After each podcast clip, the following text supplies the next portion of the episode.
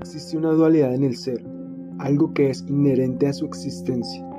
Muchas religiones piden el ignorar, otras en comprender, y hasta algunas disciplinas en estudiar.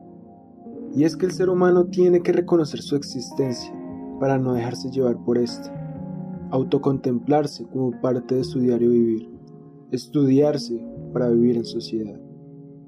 Es allí donde podemos saber quién decide por nosotros, quiénes somos, qué somos.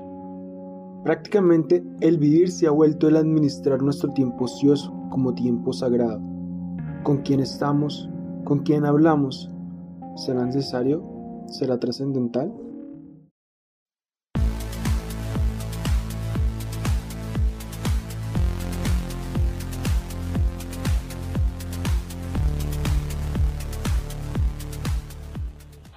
Muy buen día. Hoy, en esta ocasión especial, estamos transmitiendo desde un lugar privilegiado, un lugar con música relajada, rockcito antiguo, ¿Usted qué opina? Oiga, pero, pero qué seriedad, caballero, porque estamos como tan parcos, como tan distantes de nuestra audiencia, estamos en un sitio que propicia estar relajado, tranquilo, ¿por qué tan serio, viejo Jota? No, porque es un sitio que inspira eso, inspira seriedad, inspira como ser ser taciturnos. bueno, en otras palabras, estamos en un lugar en que uno puede expresarse como mejor le parezca, como mejor le convenga esta vez el podcast lo estamos realizando desde un lugar donde la gente viene a relajarse, a conversar, a charlar. Muchos vienen a pelear con sus parejas, otros vienen a pelear con sus familiares, otros vienen simplemente a divertirse, a pasar un buen rato hablando de academia, de arte o de banalidades. Es que estos eh, sitios, eh, bueno, para conceptualizarlo, estamos como en un café bar, puede decirse, y en estos sitios de ocio eh, se han llevado a cabo y se llevan a cabo muchas ideas. Y es por eso que hoy tenemos un invitado especial, eh, Alexander, que es un historiador, bueno, que él mismo se presente. Ok, eh, mucho gusto, mi nombre es Yuldor Alexander, bueno, Alexander Lamprea, historiador egresado de la Universidad del Tolima, chicos. Bueno, Yuldor, esa corta pero contundente presentación nos deja ver que pues efectivamente usted es una persona que ha dedicado su vida académica al estudio de los procesos históricos que han pasado y por eso nos interesó a J y a mí pues invitarlo en este podcast pues para precisamente hablar de la importancia de estos lugares de ocio y recreación pero pero primero una cosa o sea, ¿por qué Yuldor? ¿Por qué no otro historiador? Y es que lo que pasa es que pues Yuldor tiene un recorrido en bueno, académico en, en este asunto de la importancia de estos lugares. bueno, sí, pues modestamente me he esforzado como que el tema de investigación no se empolve en la academia y no se quede en la academia, sino llevarlo como a otras latitudes. Pues estuve en Bucaramanga, ando a conocer la ciudad, representando esta ciudad, eh, representando este tema tratando de vender este tema allá en Bucaramanga, en los congresos de historia, sobre la importancia de los espacios dedicados al esparcimiento y un recorrido histórico en ellos. Pues sí. Y bueno, eh, conceptualicemos cómo, cómo influyen estos espacios eh, o por qué son importantes en la sociedad. ¿Cómo influyen y, por, de dónde viene esa inspiración o si... ¿De qué? ¿De qué vienen estos espacios? que vienen estos espacios y más en Ibagué. Chicos, algo que es muy importante saber, desde mi postura de historiador, sí me gustaría invitarlos a dar un vistazo, un recorrido a cómo era Ibagué hace 100 años, ¿sí?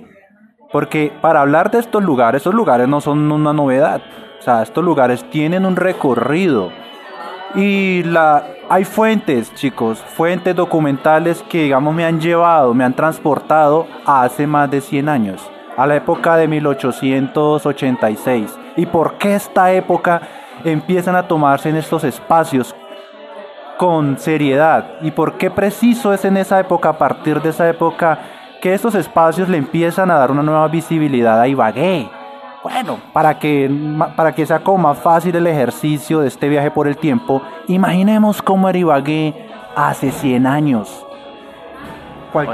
perdón, cualquier historiador les va a decir cualquier historiador consagrado en la Academia de Historia les va a decir que en Ibagué no había nada, que era un cagadero prácticamente. Pues si lo dicen de la Ibagué de estos días todavía, pues ahora hace 100 años.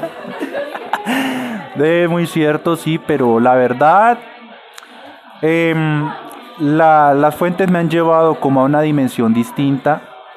Pues es en 1886 en que los proyectos de modernización en la ciudad empiezan a tener importancia, porque fue, la, fue el año en que Ibagué empieza a proclamarse documentalmente, oficialmente como capital del Tolima. Bueno, ese es el contexto político, ¿no?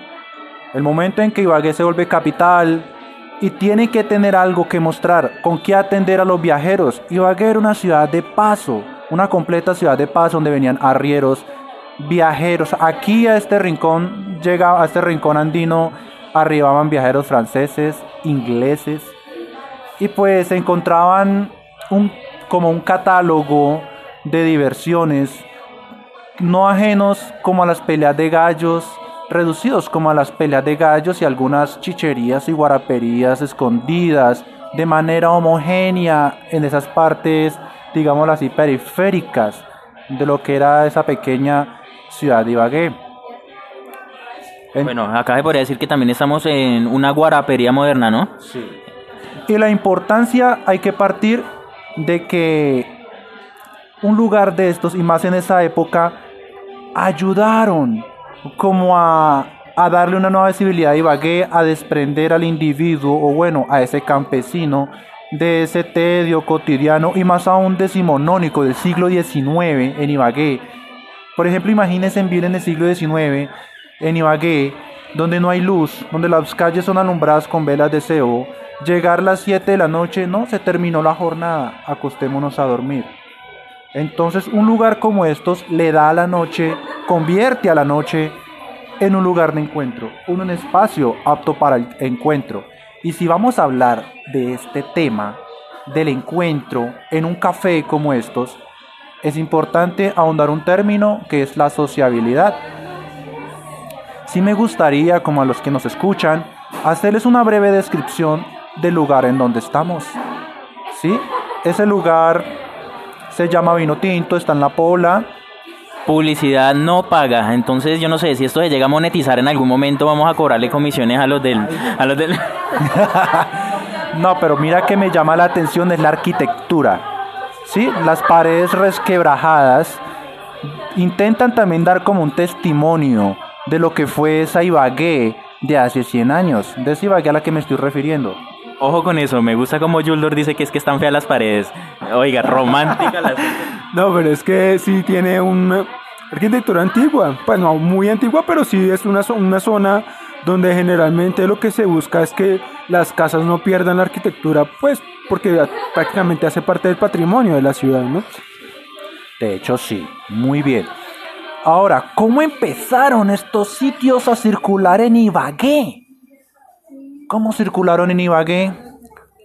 Los periódicos de 1886, 1800, bueno, de ese último cuarto del siglo XIX, dan cuenta de, de cómo viajeros manifestaban como esa inquietud de que aquí no hay nada por hacer, de que aquí se vive despacio, de que llega la noche, voy a la gallera, al club de Don Nicolás y ya no hay más lugares donde se siente y se palpita la vida de la sociedad ibaguereña. Entonces, estos lugares empezaron como a darle a Ibagué una nueva connotación ante el extraño, ante el que llegaba de afuera. ¿sí? Aquellos que llegaban por el camino del Quindío, hoy ubicado creo que es en la carrera 14, en la calle 14 con tercera, era el camino donde llegaban los arrieros del siglo XIX. Entonces, estos lugares ofrecieron una nueva, digámoslo así, una atmósfera donde se podía intercambiar información. Pero ojo, este tipo de esparcimiento era más de tipo exclusivo. ¿A qué me refiero que era tipo exclusivo? Pues fue heredado de la sociabilidad europea. ¿Qué es la sociabilidad? Pues es como cuando usted y yo nos echamos a tomar un tinto, esa correspondencia de personas con otras mutuamente, el intercambio de información, ¿sí? Pero era algo que solo se lo daban como las clases altas, mientras que las clases, digámoslo así, subalternas, eh, se encerraban, se enclaustraban con las peleas de gallos, los bailes clandestinos y bailes prohibidos. Entonces estos lugares era el lugar como el espacio apto para el discurso e intercambiar las ideas. Pero ¿qué le aportó realmente un lugar de estos como estos a?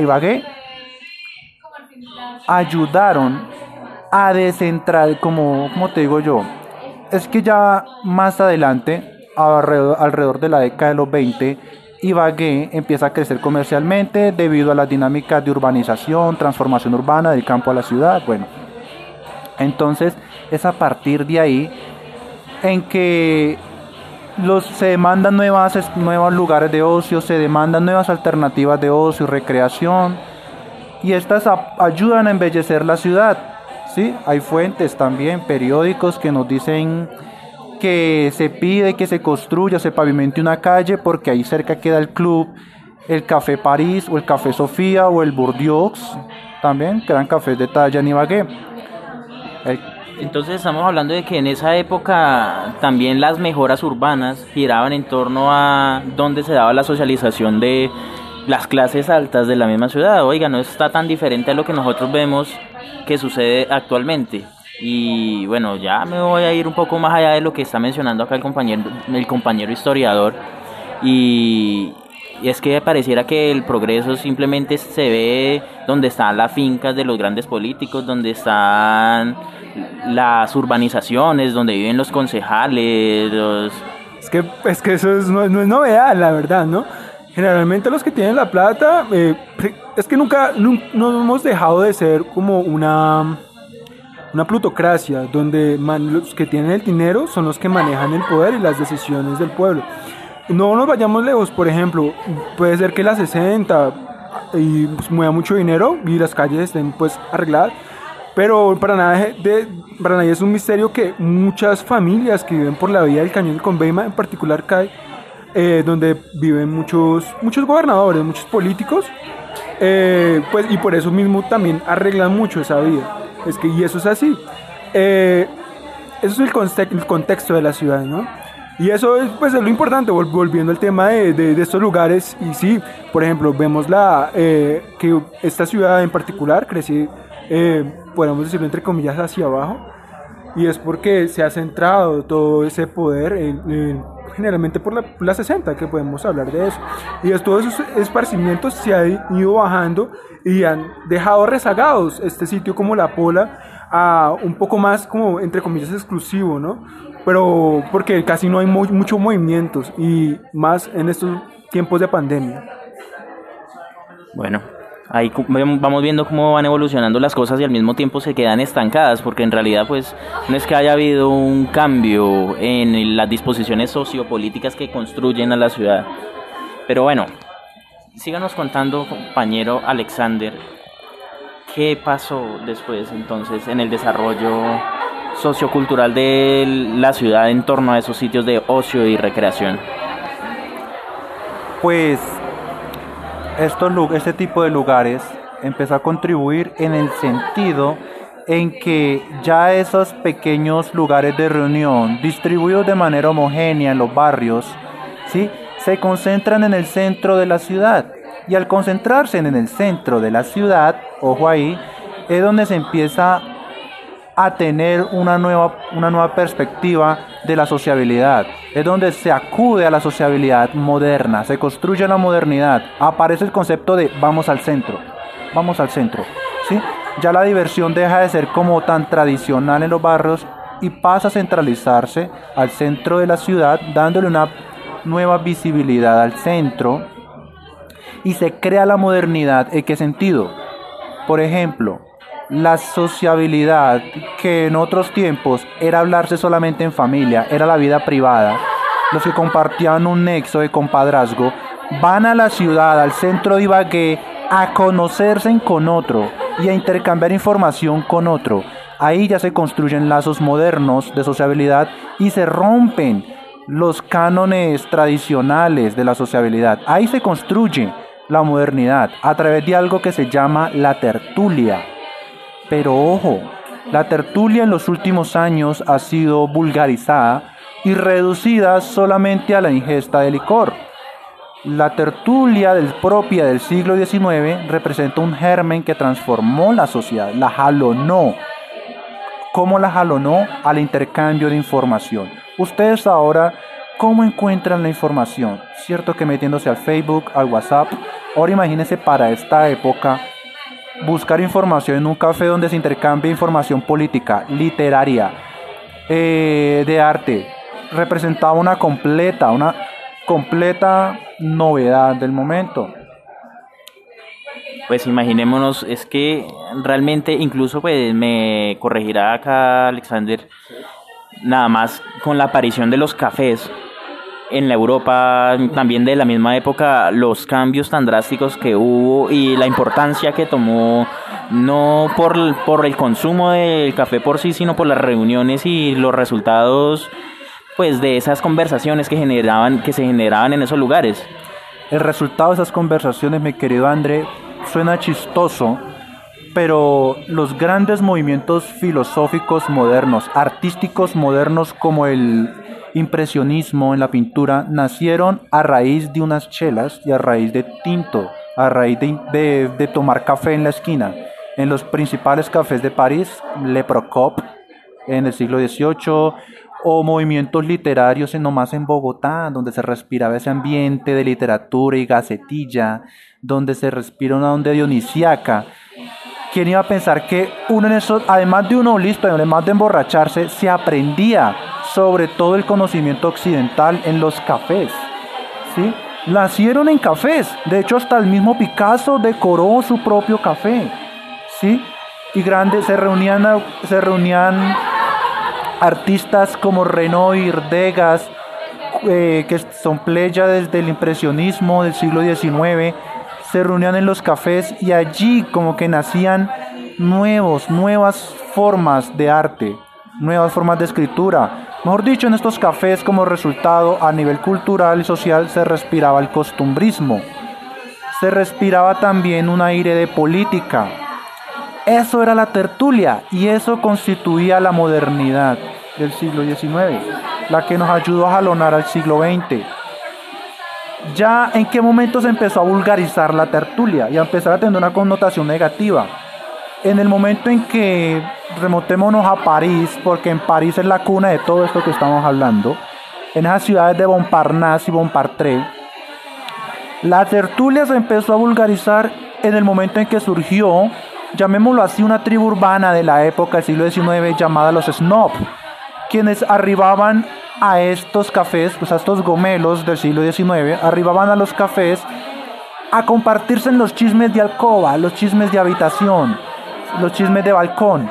Entonces ya la conversación se empieza a poner banal. Y eso es lo que tanto criticaba Charles Baudelaire, este poeta del siglo XIX, sobre el tedio, el tedio ya la conversación absurda, el chisme. O sea, es bueno ser ocioso, pero no es bueno ser chismoso, decía. Dale. Pues ya es bueno ser ocioso, pero no chismoso. Si lo miramos desde el, el punto de vista de la tertulia, esa tertulia enriquecedora, lo estaremos contemplando desde el ocio que manejaban en la antigua Grecia de las actividades contemplativas, el asombro, el compartirse en pensamientos, eso era un ocio griego. Y ya después empieza a volverse un ocio romano, que cuando los romanos en la antigüedad descansaban de sus guerras expansionistas, simplemente dedicaban su ocio a descansar y a emborracharse. La verdad. Entonces ahí cambia, ya se vuelven dos caras del ocio, ya cambia. Pero bueno, ahí sí yo creo que en cuanto a lo que acaba de mencionar el compañero historiador de que se ha, digamos que, afectado la reputación de lo que es la tertulia, yo creo que no es en todos los círculos sociales, porque existen círculos sociales en los que es dicha tertulia es muy, digamos, muy bien aprovechada. Y yo creo que J nos podía mencionar por qué. Bueno, es que, bueno, la tertulia como ya habló mi compañero, nos ilustró muy bien, nos ilustró de la época de París, de la época ya... ¿Qué sería? ¿Eso ya sería ya después de la monarquía? por supuesto, después de la Revolución Francesa. Porque antes era los, los, salones se reunían en Versalles y le hacían los grandes festines, igual después de Roma, después de las grandes masacres. Pero bueno, estos quería también, bueno, preguntar y a la vez comentar que estos lugares de ocio son muy, muy importantes hoy en día, principalmente, bueno, antes de la pandemia, ¿no? Ahorita todo es por Zoom y todo eso, porque se, en estos espacios es donde se toman las grandes decisiones y fundamentales para toda la época. Uno puede decir, bueno, no es que se reunieran en el Congreso, votaron tal proyecto y lo discutieron, pero hay algo que se llama el lobby, o que es que es que detrás de eso se han reunido con varios, generalmente en café o un almuerzo o unas polas o un whisky, dependiendo pues del gusto de cada cual. Y se toman las grandes decisiones, se cambian los votos, se discuten ah, que el, soborno, seamos sinceros, y se toman los grandes proyectos de ley. Ahora que estamos a puertas de una reforma tributaria, más de uno estará eso, más de uno estará recibiendo su cuenta bancaria se estará recibiendo también reuniones en su casa o en espacios de, de, ocio, estudiando sobre el futuro. Una de unos ejemplos que, que, podemos dar también, que no es en el contexto eh, de Colombia, sino a nivel global, es por ejemplo la bolsa de Wall Street. La bolsa de Wall Street, eh, pueden decir, no, es que muchos invierten, pero tenemos que ser sinceros que son los ricos los que tienen mucha plata, los que inyectan capital y cambien los sentimientos del mercado, pero los sentimientos en general, los sentimientos de las personas. Una persona ve que está perdiendo 20 dólares y para, para ellos pues, no es nada, pero para una persona puede ser el alquiler, el arriendo, ¿no? Aclarando que acá nosotros no tenemos ningún resentimiento contra los ricos, al contrario, también quisiéramos serlo. no, no, pero digamos, hay, no, y este es que esto es bien sabido, digamos, eh, para usted cotizar en la bolsa de valores, usted tiene que hacer una profunda lectura. Y uno de esos es, eh, uno de esos libros recomendados es Cómo anticiparse a Wall Street. Y comentan esto, que efectivamente los grandes fondos de inversión donde tienen inyectada la capital, que casi el, que el 60-70% del, del capital se reúnen en estos espacios y discuten qué acciones pueden ir al alza y qué acciones ellos pueden matar. Últimamente se habló mucho de GameStop, que fue una buena jugada por parte de unos aficionados donde se reunieron todo esto. Y bueno, aprovechando también la inyección de capital que le dio eh, el gobierno de Estados Unidos para subsistir la pandemia, muchos lo que hicieron fue inyectar ese capital en bolsa e hicieron esas jugadas como de GameStop, que fue ir en contra de la bolsa. Solamente que es muy complicado y nos llevaría a otra charla. El punto es que esos fondos de inversión se reúnen en almuerzos o en espacios de ocio tomar su buen alcohol, su buen aperitivo y discuten cómo irá la economía del mundo, cómo, a, qué ritmo, a dónde se va a ir la plata. Y es, y es así, eso a nivel global. Ahora, eh, no podemos dejar de ir a escapar la idea de la casa de Nogal, donde se discutían inclusive muchos paramilitares. Aquí... Eh, este pedazo lo censuramos. complicada, ¿no? Iban allá y discutían y muchos políticos tomaban las decisiones del país allá. Y es triste esto, pero no, eso no solamente sucede en Colombia, sucede en muchas partes del mundo donde van a sus clubes preferidos y mientras juegan billar o mientras nadan o toman sus buenos whiskies de 20 millones, toman las decisiones de hacia dónde va el país. Bueno, en la actualidad se ha visto un cambio, ya que J estaba mencionando lo del asunto que se hizo, esa jugada contra, contra Wall Street. Y, y fue por acciones que se tomaron por un grupo de personas que podríamos decir se organizaron en un lugar de ocio y recreación virtual, que es una red social, la red social de Reddit. Y vemos, no sé, si de pronto nos podría comentar eh, Alexander, ¿cómo, cómo, cómo ve el, ese cambio, al parecer, de esos lugares de, de recreación a lo que son los bares a la actualidad con el internet y el acceso a redes sociales, a foros, redes sociales, grupos, chats, en donde básicamente también sucede lo mismo, solamente que el contacto ya no es físico. Pues la verdad, la verdad no, no ha cambiado mucho. Lo único que cambia es como el medio, lo único que cambia es la tecnología, pero se siguen como compartiendo las ideas, se sigue teniendo esa misma experiencia. Pero ya lo que es el aire de tertulia sí tiende a opacarse, la verdad. No vamos a negar, no vamos a negar lo que, que hay veces que para expresar ciertos, ciertos pensamientos, ciertas ideas, el cuerpo exige como un estado de desinhibición, en donde pronto mojar, lo que llaman los abogados cachacos de Bogotá, mojar la palabra es indispensable. ¿sí? Entonces la verdad serían como nuevas opciones a las que tenemos que irnos adaptando, la verdad. Eh, ¿Estás queriendo decir que eso elimina la posibilidad de desinhibir completamente las ideas de las personas? Bueno, la pregunta va dirigida a que, porque es que pareciera que en redes sociales y a través de eso, al evitarse el contacto, muchas personas se desinhiben mucho más de lo que pareciera que pudieran hacerlo en físico. Las personas incluso pueden ser más agresivas a través de las redes sociales entonces eso, desde mi punto de vista, puede ser una desinhibición y simplemente muestra quiénes son personas, pues, bueno, quienes se comportan como patanes, como estúpidos, y que seguramente lo hacen a través solamente de esos espacios, pero no lo harían de forma presencial. La verdad, André, eh, doble, e, mis queridos amigos, la verdad, eh, desde lo personal, porque me considero una persona muy abstracta, demasiado abstracto, demasiado metafísico.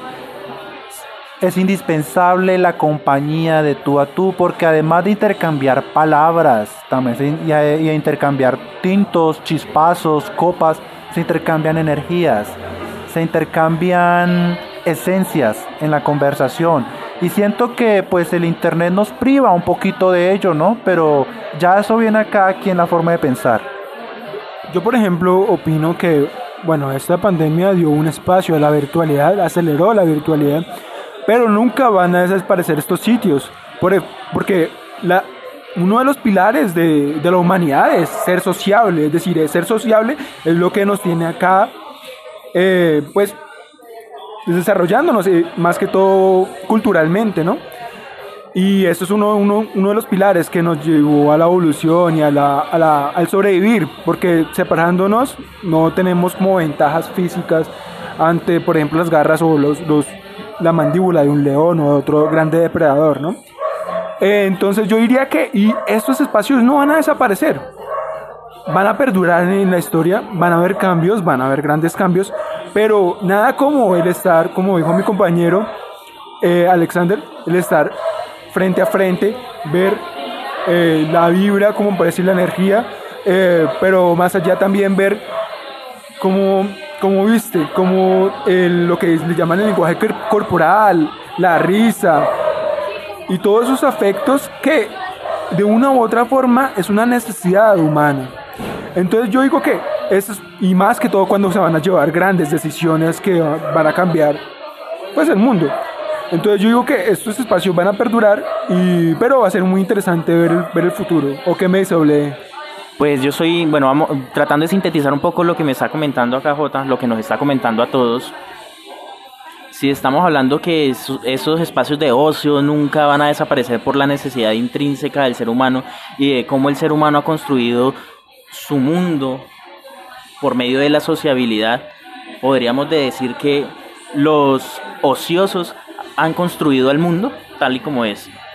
Esa es una forma de sintetizarlo, no sé, me fui por donde no era. No, no, eh, el ocio siempre va, es una necesidad humana también. Es decir, lo que hacían los grandes guerreros era ir a la guerra, eh, llegar y ser ocioso, beber cerveza y festejar hasta la muerte. Es decir, yo creo que es una necesidad. Lo que estamos hablando es que estos espacios van a perdurar y que eh, en los términos de ocio se llevan a cabo esto porque mm, de una u otra forma de discutir lo que, lo que va a dirigirla, de decidir, es como muy ameno tomar las decisiones o cambiar la perspectiva de otra persona de forma privada, de forma donde esté como entre comillas en un disfrute y más relajada. Digo que por eso no va a desaparecer. Yo quiero que Alexander nos aclare una cosa. Bueno, la pregunta es la siguiente como tal, ¿qué es el ocio? Porque es que uno escucha esa palabra y uno piensa entonces en algo malo, pero si estamos hablando de que en los lugares de ocio es donde se construyó una perspectiva sociopolítica que ha generado las sociedades tal y como las conocemos, tanto en Europa, en Norteamérica, e incluso acá en una ciudad, en una provincia pequeña de Colombia, como lo es Ibagué, que es una capital, pero es una capital pequeña, y si la llevamos a una escala global es mucho más pequeña. Entonces, ¿qué es ese ocio? ¿Es algo malo o, o qué es? Pues la verdad, el ocio, llanamente en palabras menos, es el uso que le damos al tiempo libre. ¿sí? No tiene por qué tener una, una connotación negativa.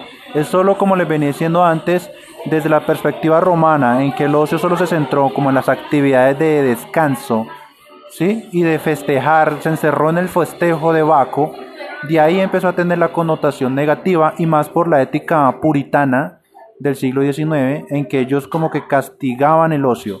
Pero ya en la época industrial, en, donde, en el siglo XVIII y XIX, en donde el trabajo se intensifica, ya el ocio empieza a ser idealizado, empieza a ser el ocio como como que voy a matarme trabajando en la fábrica 15 horas con, bajo la promesa del ocio, que voy a disfrutar del ocio.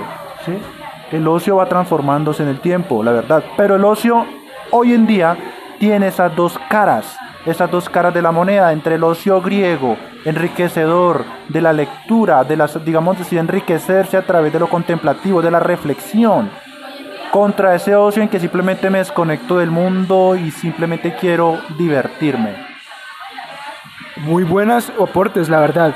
Porque ahí vemos cómo, cómo va cambiando, ¿no? Digamos, un ocio del, del guerrero, del descanso, un ocio romano en lo contemplativo, tiempo de la reflexión y el crecimiento personal, entre comillas, digamos, pero un, tiempo más eh, contemplativo, a un ocio que fue castigado o durante la revolución industrial y que todo el mundo lo añoraba, y un ocio que hoy en día eh, uno no sabe si es bueno ni malo, ¿no? Porque bueno, yo creo que también depende como a nivel cultural y a nivel individual, en que si es bueno o es malo y a qué se usa ese ocio. Interesantes puntos de vista que comenta mi compañero.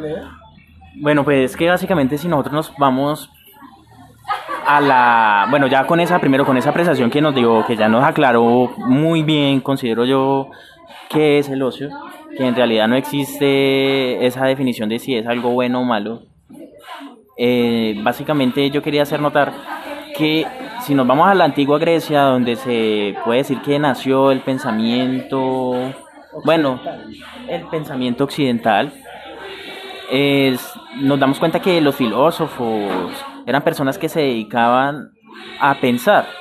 Ellos no tenían que ir a las guerras, no eran soldados, no tenían que entrenarse, no tenían que ponerse a trabajar en los campos, sino que eran personas que tenían tiempo para dedicarse a pensar, a sentarse y pensar. Y si lo traemos a la modernidad, bueno, a la modernidad, no sé si sea correcto utilizar ese término, ya al lado de un historiador, ya me aterra de pronto utilizar cualquier palabra. A lo contemporáneo. Listo, a lo contemporáneo. si lo traemos a, acá, al inicio de la, a la década de los 20, y nos vamos a, o sea, los 20 de, del siglo XXI, o sea, el, año 2021 en el que estamos saliendo de una pandemia, saliendo de una crisis humanitaria, eh, por hambre, por enfermedad, por falta de oportunidades, y nos vamos a una familia en la que, por ejemplo, está papá, mamá, eh, tienen hijos, y son papás y mamás que tienen que trabajar desde las 5 de la mañana y están volviendo a las 8 de la noche a la casa. Y nosotros pensamos, esas personas en qué momento van a tener tiempo para dedicarse a pensar, para dedicarse a evolucionar, digamos, de una forma, desde una perspectiva mental, para siquiera dedicarle tiempo a sus hijos, para que si al menos ellos no pueden, sí dejarles esa vocación de seguir el, no sé, el desarrollo del pensamiento. Entonces, vemos el contraste. Si nos vamos a clases sociales, digamos, más elevadas, en las que los horarios laborales son mucho más amables, mucho más amigables, y, y son personas que no tienen que preocuparse por la plata del arriendo del otro mes porque están tranquilas. Esas personas sí pueden decir, no, este fin de semana me voy a quedar en la casa, la semana entrante no trabajo, voy a quedarme a leer, a estudiar, voy a pensar, voy a ver qué ideas me surgen, quiero poner un negocio. Y vemos que esa es una oportunidad que está negada para otras personas, para otras personas que tienen que preocuparse por cosas más banales, banales pero no, importa, no dejan de ser importantes, como es conseguir el almuerzo para mañana. Pero el desarrollo eh, de su pensamiento se quedaría, digamos, estancado. Mm, bueno, no sé, ¿qué me podrían decir al respecto? Yo creo que eso, pues no ha cambiado, porque digamos, los grandes filósofos eran porque tenían dinero que podían hacer. o si no tenían dinero, era porque eran eh, protegidos, eso tiene una palabra, pero no, no recuerdo en ese momento, eran protegidos y financiados por monarcas y muchos de esos, digamos, pintores y eso, eran, eran que tenían eh, dinero. Y esas como representaciones culturales le daban a ese monarca un cierto poder, una cierta influencia en la sociedad y un cierto estatus. Entonces, eh, yo creo que no, no, deja, no deja sorprender, digamos, esas clases van a seguir altas porque van, van a tener cierta menor preocupación por el mañana, por el alimento de mañana, ¿no? Por eh, pagar el alquiler y todo eso. Y van a estar más abiertos a, a, a, contemplarse, cosa que va a ser muy difícil para la para digamos el pobre que vive en Suacha y tiene que madrugar a las 3 de la mañana a trabajar al centro de Bogotá y tiene que devolverse y llega a la casa a las 10 de la noche a hacer su almuerzo del día siguiente. Son, son cosas que pasan. Totalmente, sí, sí, no, tiene razón. Eh, si lo vemos así, claro, o sea, es que si no hubieran tenido antes con qué sostenerse, igual tampoco podían dedicarse a pensar, ¿cierto? De hecho, sí es paradójico esta cuestión del ocio, porque también vino a jugar en la historia de Colombia un papel fundamental en cuanto a las clases sociales, se pasa a lo social, ¿en qué sentido? Pues ya las élites, dueñas de empresas, de fábricas, intensificaban los horarios de trabajo pues para reducir el tiempo de ocio de los empleados y con ello prevenir sindicatos, prevenir sí, que se reúnan.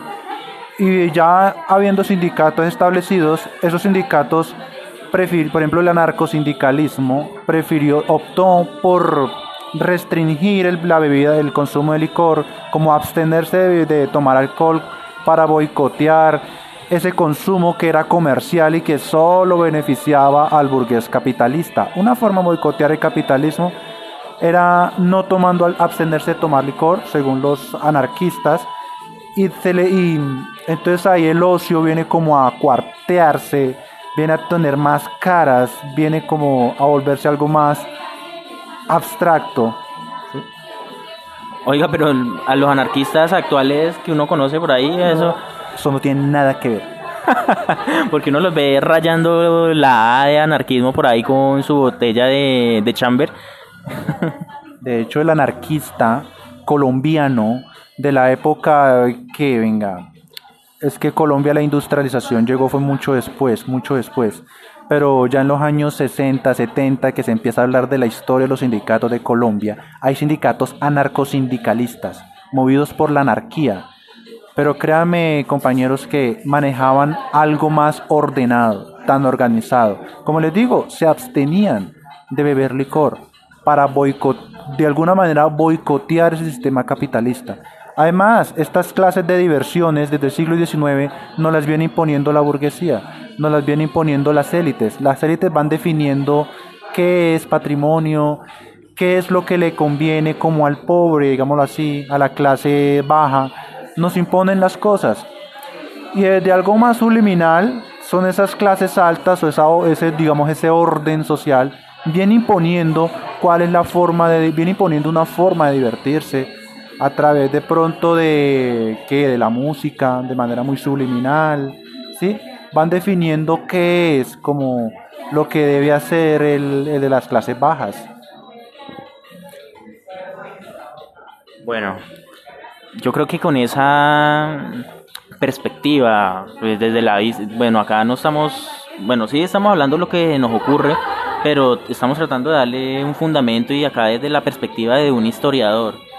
Yo creo que estamos entendiendo un poco más cuál es la importancia precisamente de estos sitios. Como mencionábamos al inicio del podcast, lo que nosotros queremos es hacer ver, eh, bueno, hacer entenderle a la audiencia de que estos lugares cobran una importancia inmensa, no solamente desde el punto de vista de la recreación solamente, sino de, también desde el punto de vista de que acá es donde se ha construido el pensamiento de las diferentes épocas del desarrollo de la humanidad.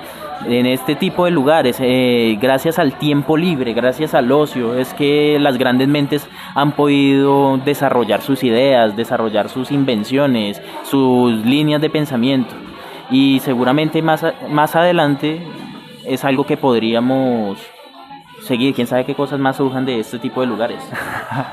no, la verdad se aspiraría como a campañas de a campañas de preservación, porque es que el mismo lugar físico como tal ya cuenta con una estructura histórica y es algo con lo que la ciudad como que ha dejado de lado, ha dejado de lado el patrimonio histórico, como que lo ha tenido como muy abandonado. Hay casas también que cumplen como con esta misma estética y han sido demolidas para construir apartamentos. O sea, no, no se les da como una lectura adecuada a ese tipo de sitios. Entonces, más adelante, sí creería yo, o se haría como una conservación en cuanto al predio físico, porque de los que estamos hablando, y más este, tiene una estructura clásica, propia de hace que hace 100 años, ¿sí? Pero ese tipo de sitios en la parte física, digámoslo así, es donde va a tender como a desaparecer por esa falta de conciencia histórica de la gente y de las mismas élites que piensan como renovar siempre, eh, demoler, construir nuevos apartamentos. Claro, claro, y es algo muy irónico porque si nosotros empezamos a mirar los sitios nuevos que están construyendo, restaurantes, bares, siempre quieren darle una apariencia rústica, como antigua, las paredes de pronto digamos entre comillas, en obra negra, las mesas de madera sin pulir, sin lacar, todo pues tirando esa apariencia rústica, vieja, desgastada, con el fin de asemejarnos un poco a esa historia y a esos lugares en los que pues donde precisamente se, se pasaba y se disfrutaba en épocas de antaño. No sé, ya para terminar este podcast y J quisiera hacer algún comentario con respecto a lo que hemos discutido. No, efectivamente hay que preservar estos lugares y hay que... Pero, digamos, llegamos al punto principal de esta conversación, que es resaltar la importancia de los lugares de ocio. Y vamos a seguir divagando acá eh, mientras después de que terminen los podcasts. Pero sí, me, me gustó muchísimo este podcast, me gustó muchísimo que llegamos al punto, al objetivo central hablamos, fuimos desde el pasado, el presente y contextualizamos el futuro. Entonces, pues sí, yo le quería dar muchísimas gracias a Alexander. Y si tiene otro comentario importante que resaltar que faltó, bienvenido sea. Pero me gustó, me gustó mucho este podcast. Pues la importancia de un lugar de estos eh, reside llanamente para finalizar, es que es en donde los universos interactúan entre sí interactúan construyendo cada vez nueva información, nuevos lazos. De ahí pues resalta la importancia de un lugar de este tipo. Y muy agradecido chicos de estar con ustedes, de compartir con ustedes, de conversar un rato chicos. Eh, las gracias son totales chicos. a los Cerati. Bueno. Listo, muchísimas gracias a la audiencia y entonces nos despedimos y vamos a ver si hacemos sonar las botellas para que quede acá el audio. Muchas gracias chicos.